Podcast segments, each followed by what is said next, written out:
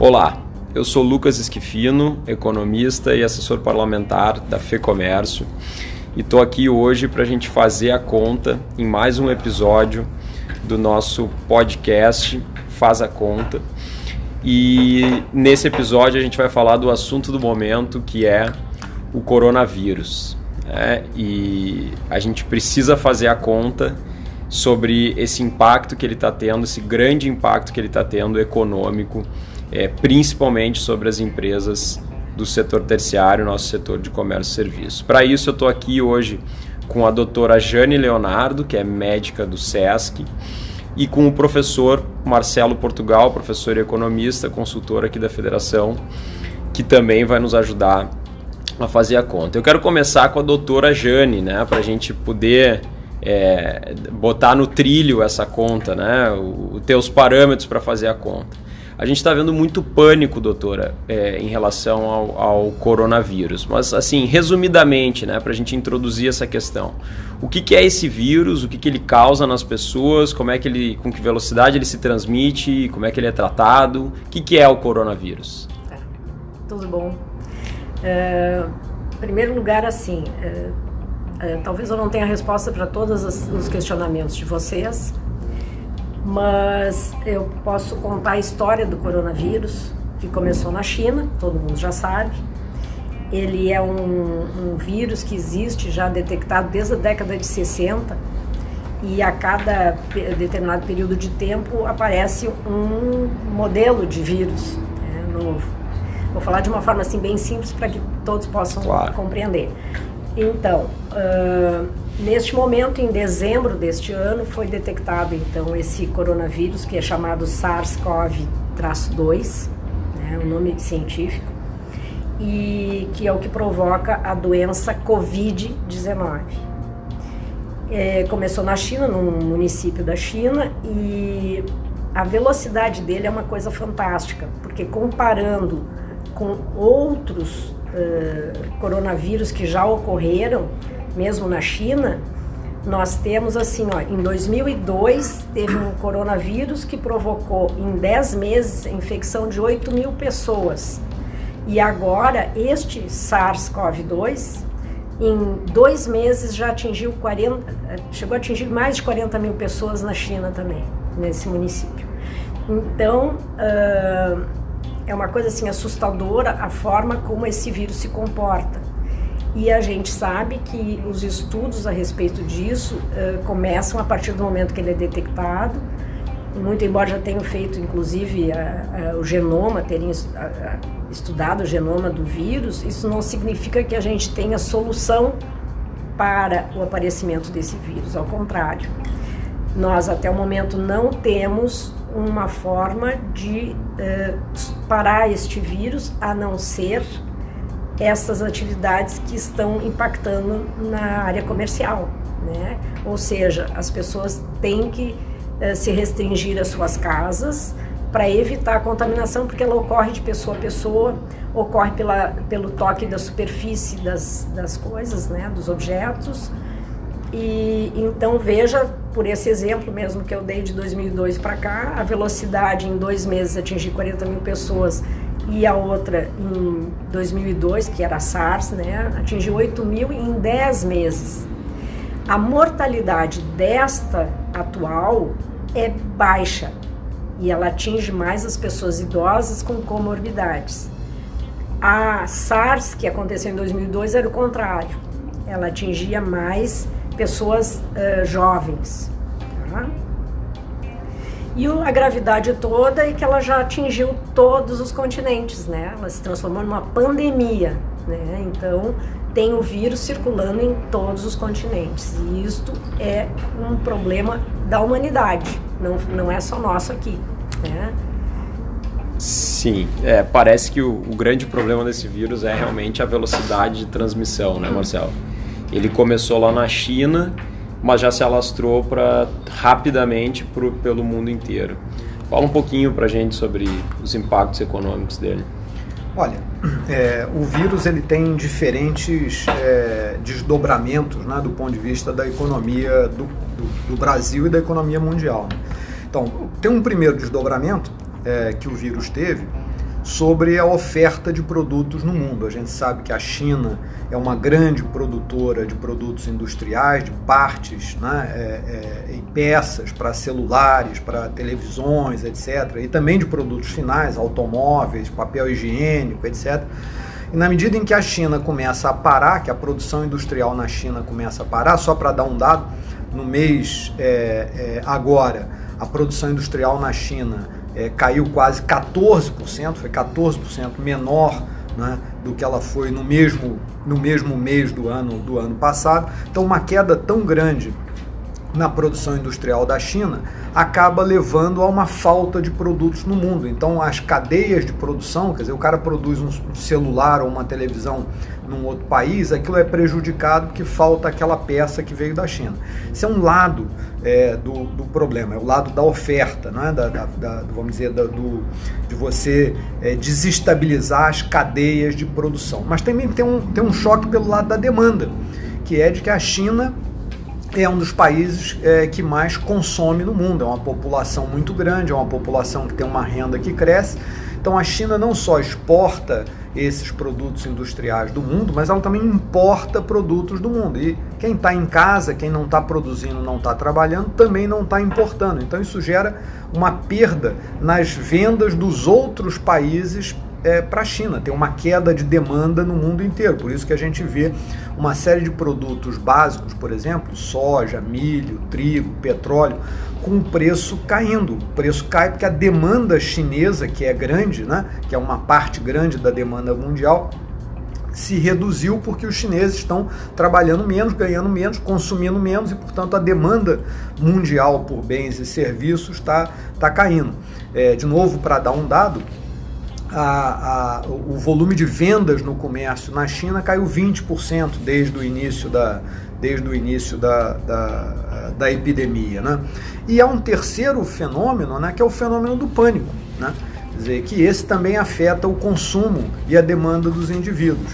Quer dizer, a gente acaba, por conta do pânico, aumentando muito o consumo daqueles bens é, que são é, essenciais, né? Então todo mundo quer comprar comida, papel higiênico, né?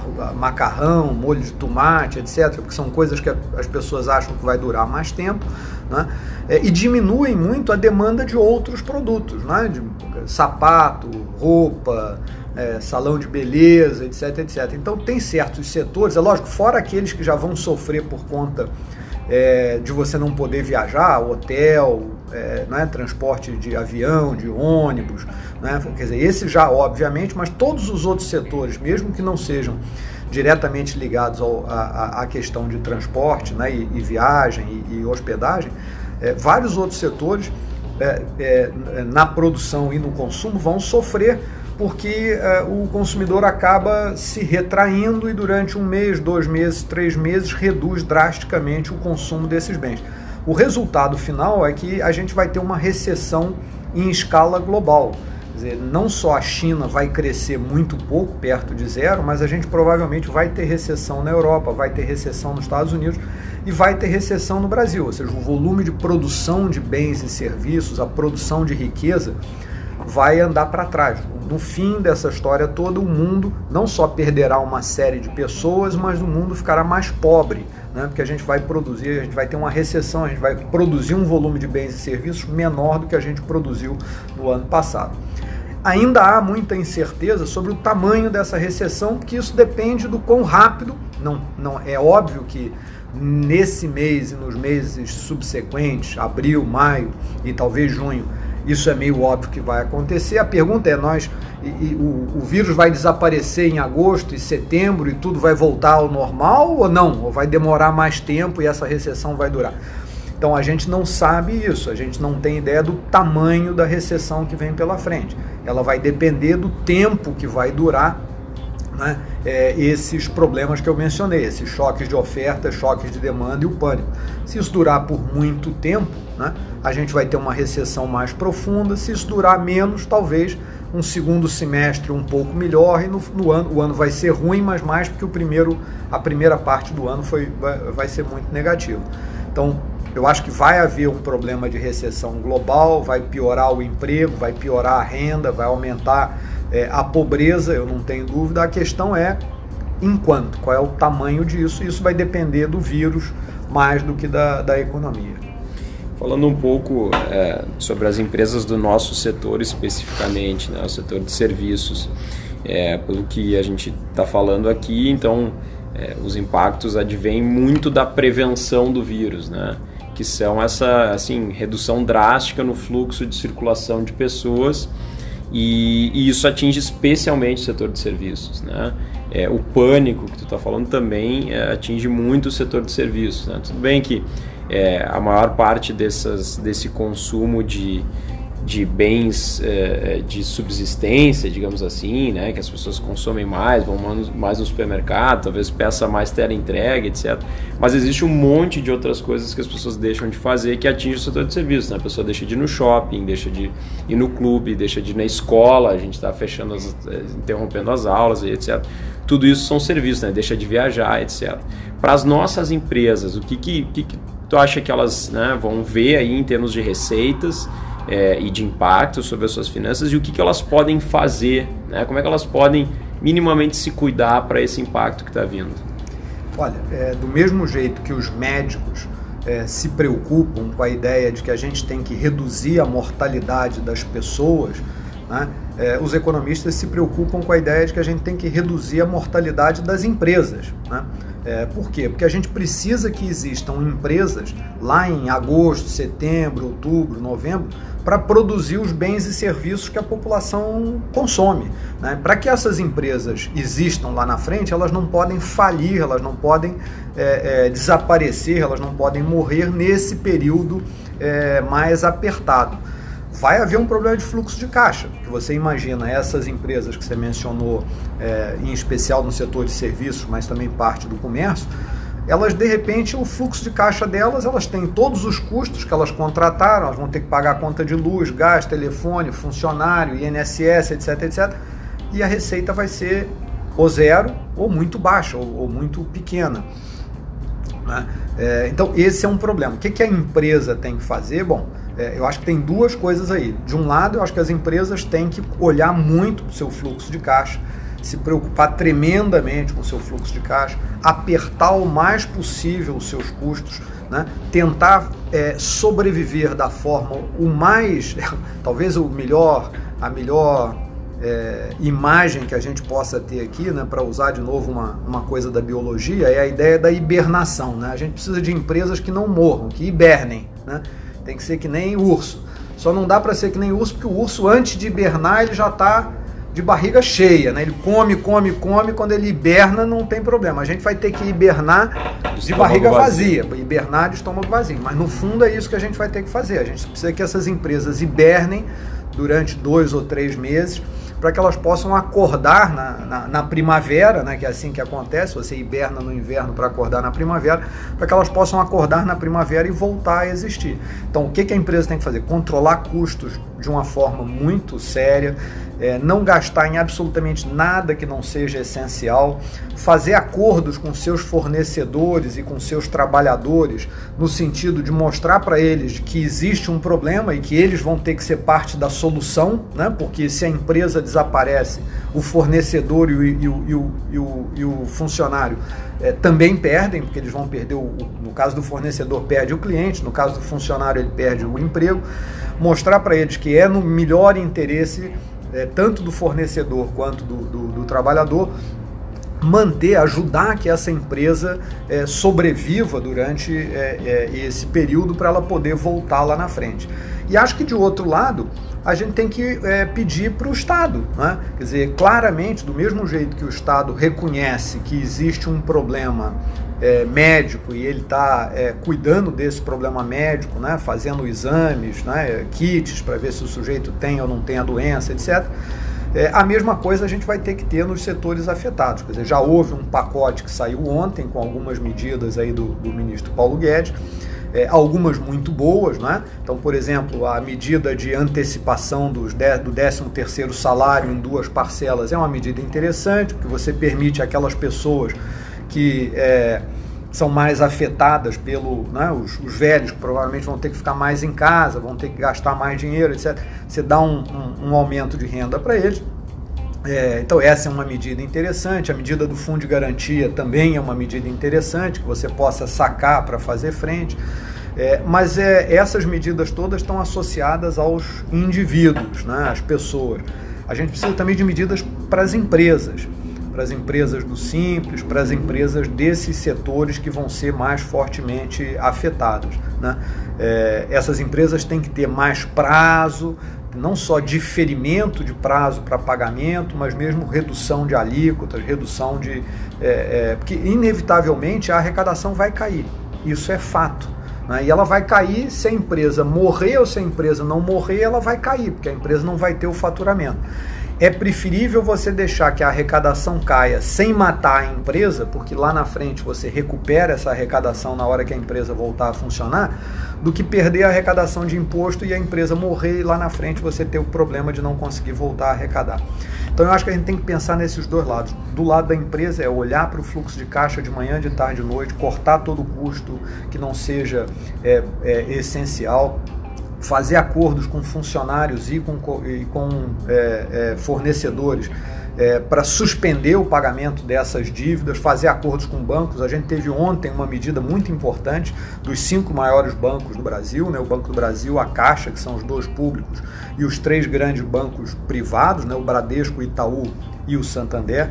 É, é, houve um acordo é, patrocinado pela Febraban no sentido de que você consiga é, rolar né, as dívidas. Então, quem tinha um financiamento e o financiamento vai vencer, dadas certas condições, se o cara está em dia até agora, se até agora o cara pagou em dia, etc, etc, esses financiamentos vão ser automaticamente rolados de tal forma a permitir que você, em vez de ter que continuar pagando agora, você tem um período de carência e volta a pagar, é, volta a pagar mais na frente. Né? Então, é, eu acho que é isso que a gente precisa. A gente precisa que a sociedade se mobilize, é, tanto o governo quanto é, nós fazendo a nossa parte do lado de dentro da empresa, mas de outro lado o governo se dando conta que ele precisa ter algum grau de é, é, é intervenção para permitir que nesses, e vamos torcer que seja curto, né, que não sejam 8, 10, 12 meses, que sejam 3, 4 meses. Lógico, se for, se demorar um ano, dois anos, nós estamos no outro mundo, é outra história. A senhora. Não, é só para comentar contigo que, pelo que uh, a gente está observando, né? lá na China já teve o pico e agora já está diminuindo o número né, de pacientes, de pessoas contaminadas. Então eu creio que a tendência né, seja, a gente não sabe prever o que pode acontecer aqui porque a temperatura é diferente, o clima é outro, o, o vírus pode ter alguma mutação, mas o que se observou uh, na China é que ele teve um início rápido, foi uh, a um pico máximo e já está decrescendo, em questão de três meses, quatro. Pois é, aí acho que é uma pergunta interessante aqui que já estava até na fila aqui para lhe fazer, doutora, sobre exatamente isso que a senhora está dizendo, quer dizer, é, quanto tempo, assim, pensando né, na evolução do vírus, quanto tempo a gente precisa manter as pessoas isoladas, né? Já que a gente está falando que boa parte do impacto vem desse isolamento. É, quer dizer, a China conseguiu é, é não só mitigar, mas abaixar, né? Ela conseguiu controlar a transmissão, mas isso veio a um grande custo econômico de econômico e pessoal, enfim, de isolamento o vírus ele é eliminado sozinho, quer dizer, a partir do momento que as pessoas estão isoladas, né? Quanto tempo a gente precisa para esse vírus ser eliminado? E, e, pode fazer muita diferença o fato de que aqui no Brasil a gente está correndo na frente do vírus e todos esses outros países da Europa e principalmente a China tiveram que correr atrás do vírus, né? A gente está adotando todas as medidas com relativamente poucos casos ainda diagnosticados. É, eu acredito assim, o Ministério da Saúde que está à frente né, de toda essa problemática, eles uh, realmente, baseado em, em, pesquisadores, em pessoas que têm autoconhecimento a respeito do, da evolução da doença, eles têm dúvidas a respeito do tempo que isto vai uh, demorar aqui no país. O que está se fazendo é, são uh, propostas a curto prazo para situações que vão se uh, vão, vão se apresentando. Né? Então, uh, a cada momento a gente tem um momento diverso e de tomada de, de ação diferente, cada vez mais restritivo parece, né? Porque a situação vai ficando cada vez mais complexa. Hoje mesmo a gente teve casos já de morte aqui no país e, e isto realmente é, levanta a questão do, do, pânico né, das pessoas. Agora parece que as pessoas estão se dando conta que realmente é uma doença grave, né? E eu observei aqui na nossa conversa também a importância que ninguém discute que não se faça distanciamento social. Todos concordam e os, os pesquisadores detectam que o distanciamento social diminui, uh, combate uh, de forma bem, bem forte a disseminação do vírus. Agora, a propagação desse vírus. Agora, dizer que ele vai se extinguir é uma, é uma resposta muito complexa para te dar. Ele pode sofrer pelas, mutações também, não pode? Pode sofrer mutações, uh, ele pode se transformar num vírus que vai aparecer só nos períodos de inverno, por exemplo. né? E o que nós temos para uh, resolver essa situação seria a criação da vacina contra esse vírus, como já foi criado para os outros parentes próximos do, do coronavírus, né, que já aconteceram em epidemias anteriores e para as quais se criaram as vacinas. Então vocês vejam assim, agora dia 23 começa a campanha de vacinação e as pessoas idosas têm que fazer vacinação, têm que fazer a sua vacina. Não fique, não é a vacina do coronavírus, mas é a vacina que vai evitar as outras formas de gripe e que podem prejudicar mais ainda a questão de adquirir uma doença como o coronavírus. É, então, para o coronavírus, eles, os pesquisadores estão estudando o vírus e tem uma proposta de mais ou menos daqui a um ano, daqui a um ano e meio, conseguir disponibilizar uma vacina. Normalmente, um vírus, é, na última pandemia que aconteceu em 2000 e, 2002, se não me engano, que não era pelo coronavírus, era por um vírus influenza, ele demorou praticamente um ano de, eh, de contaminação até se, se iniciar o, o, processo de combate ao, ao vírus pela vacina. E teve um período de um ano e meio para que a Organização Mundial da Saúde determinasse fim da pandemia, né, que foi em 2002. Agora nós estamos no início de uma pandemia eu não vou te dizer assim, ó, vai levar um ano, vai levar três meses. Tudo vai depender de como vai evoluir esse processo de distanciamento social que está se propondo, que é a única forma que tem de reduzir a transmissão. A transmissão do vírus diminui com esse tipo de ação. Agora, quando que ele vai terminar? Muito difícil de te dar essa resposta. Eu, eu queria só pegar um, um gancho aqui num, numa é, coisa que a doutora Jane mencionou, que é a questão do distanciamento social, né? Quer dizer, que essa é a história das pessoas não se diminuiu no fluxo de pessoas e tal.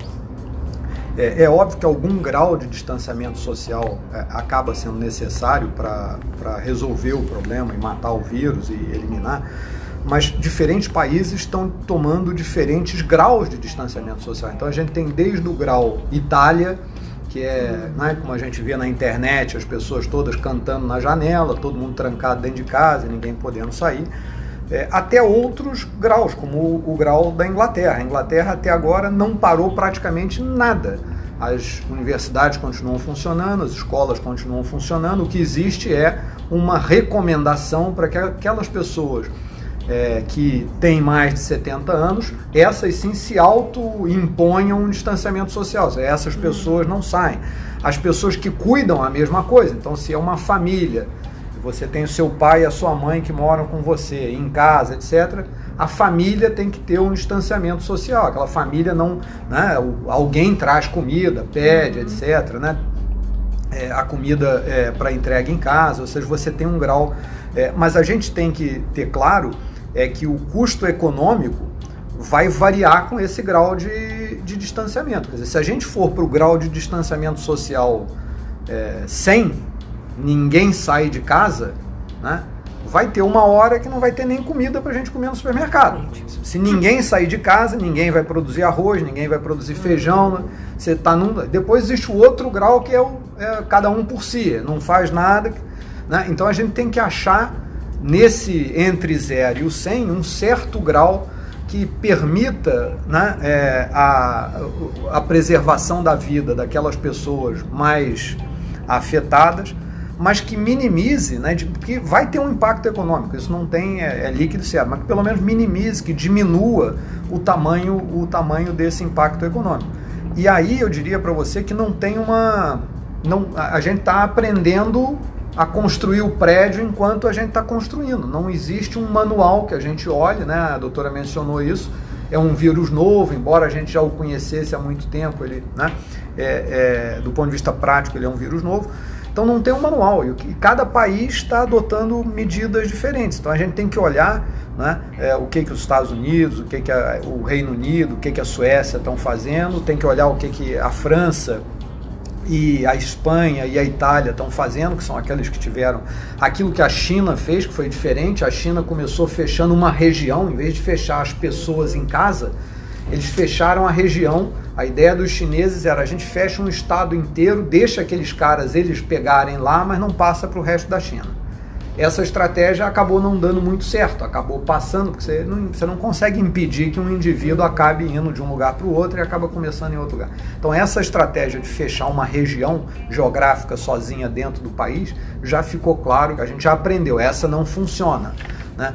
É, é óbvio que a, a solução italiana vai funcionar uma hora né? mas ela vai ter um custo grande. E a gente tem que pensar no que, que é o custo de uma coisa dessas num país como a Itália, que é um país rico, que tem um PIB per capita 6, 7 vezes maior que o Brasil, e o que, que acontece num PIB como o Brasil. Quer dizer, para certos grupos que têm emprego fixo, que têm renda fixa, etc., é, ficar em casa e ter distanciamento social implica em parar de trabalhar, parar de produzir, mas se perde pouco. Mas pensa nos milhares de pessoas que não têm emprego fixo no Brasil, que não têm emprego com carteira assinada. Hoje, metade da população trabalhadora no Brasil não tem carteira assinada. Esse sujeito, se ficar em casa, do mesmo jeito que eu mencionei das empresas que vão ter zero de receita, esse sujeito vai ter zero de receita. Isso quer dizer que o que, que ele vai. E, e, e, pobreza, me corrija se eu estiver errado, doutor, pobreza tem impacto sobre a saúde das pessoas, sobre a saúde das crianças, sobre a capacidade de aprender, sobre alimentação infantil afeta o desenvolvimento psicomotor das crianças, etc, etc. Então, isso acaba também tendo um efeito sobre a saúde das pessoas. Então, a gente tem que. O difícil, eu acho que aqui é esse, é que a gente tem que atingir um, um equilíbrio onde a gente consiga minimizar o mais possível duas coisas ruins. E minimizar duas coisas ruins é difícil porque uma influencia na outra. Então a gente tem que minimizar o, o espalhamento do, do né, o contágio do vírus e de outro lado a gente tem que minimizar também a perda de renda é, que a sociedade e em especial os mais pobres vão ter. E isso é que, a, vamos dizer, a, a o macete, a, a, a, a, inteligência vai estar tá em fazer isso. A gente está dando uma sorte que o vírus está chegando aqui um pouco atrasado em relação a outros lugares. Então a gente tem a sorte de olhar a Itália, olhar a Inglaterra, olhar os Estados Unidos. É lógico que não é tão atrasado assim, não, mas pelo menos mas, aprender, né? Mas veja bem também, professor. O vírus está chegando aqui através de pessoas com poder aquisitivo alto e que estão utilizando ainda o serviço privado de saúde. Isso. Vai chegar no, é. no SUS, né? Então, assim, ó, é, hoje a, a transmissão por exemplo, aqui no Rio Grande do Sul, a transmissão é só de caso importado. Pode que amanhã já se transforme em transmissão uh, local. Mas, por enquanto, São Paulo e Rio que estão com a transmissão local, já comunitária. Né? Uh, pode que chegue aqui também. E é aí que começa a ficar mais complicado. Porque aí o número de pessoas é maior e a assistência que deve ser dada a essas pessoas, normalmente é pelo SUS. Então, tudo dificulta. Né? Então, acho que nós estamos no início de um processo e que a gente ainda acha que segurando um pouco esse pessoal, que o poder aquisitivo é um pouquinho maior, segurando esse pessoal em casa, com o distanciamento social realmente, seria talvez a forma melhor de evitar que o vírus tome conta de todos. E o impacto sobre o consumo dessas pessoas de mais baixa renda, na nossa comparação com a Itália, também vai ser maior, né? Porque essas pessoas, quando perdem renda, perdem muita renda que vai para o consumo. O italiano, quando perde um pouco da renda, talvez seja uma renda que ele pouparia é diferente da gente, então mais um impacto aí para o setor terciário, para o consumo de, de, no comércio e no serviço, né, Marcelo? O impacto da perda de renda sobre o consumo, é, e é isso que você está dizendo, e eu concordo, só vou dizer de novo de um outro jeito para marcar o ponto, né? o impacto da perda de renda sobre o consumo, ele é brutal nos mais pobres e quase zero nos mais ricos. Porque o mais rico, ele tira o dinheiro da poupança, tira o dinheiro daqui e dali e ele praticamente suaviza o consumo. Ele não, na verdade, Sim. não cai o consumo uhum. dele. O mais pobre não. O mais pobre você cortou a renda dele, você cortou o consumo dele naquela hora e é, é, é um real para um real. É um Sim. real menos de renda, um real menos de consumo. E aí sofre mais o, o comércio. Sofre mais o, a pessoa e, e sofre comércio, mais quem claro. vende para a pessoa, o comércio. Né? Quer dizer, então aqueles indivíduos, aquela parte do comércio que vende né, produtos para essa esse segmento de mais baixa renda acaba sendo essa crise ela não vai ser uma crise homogênea para todo mundo ela vai ser diferente dependendo de onde o sujeito está era isso que a gente está discutindo. Então por exemplo o cara que vende no setor é, de produtos alimentícios e tal ele talvez não tenha um, impacto tão grande vamos dizer pensar os dois casos extremos o sujeito que, tá, que vende remédio né? ou vende alimentos, ele vai ter um impacto pequeno. De outro lado, o cara que é passagem aérea e hotel vai ter um impacto brutal. Né? Os outros vão estar no meio do caminho dependendo de quem é o teu cliente. Sim. Para a gente fechar, doutora Jane, é, falando ainda das empresas do comércio, o que, que as empresas que se mantêm aberta, né, que abertas e que estão funcionando, quais são as recomendações? O que, que elas podem fazer tanto para evitar o, o contágio do vírus entre os seus clientes, e, e, consigo, né, com seus funcionários, mas também para eh, assim, incentivar os clientes a continuarem frequentando as suas lojas. É, é uma coisa muito simples, né? Parece muito simples, mas é de muita valia, porque é, a maior importância que tem no comércio é que as pessoas evitem a contaminação pelas superfícies, por exemplo.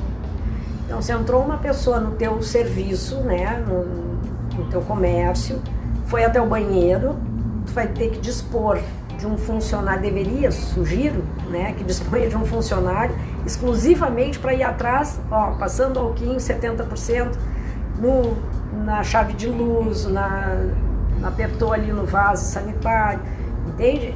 Tu tem que ter a certeza de que esta pessoa que passou, ela não vai deixar o vírus na tua, no teu estabelecimento.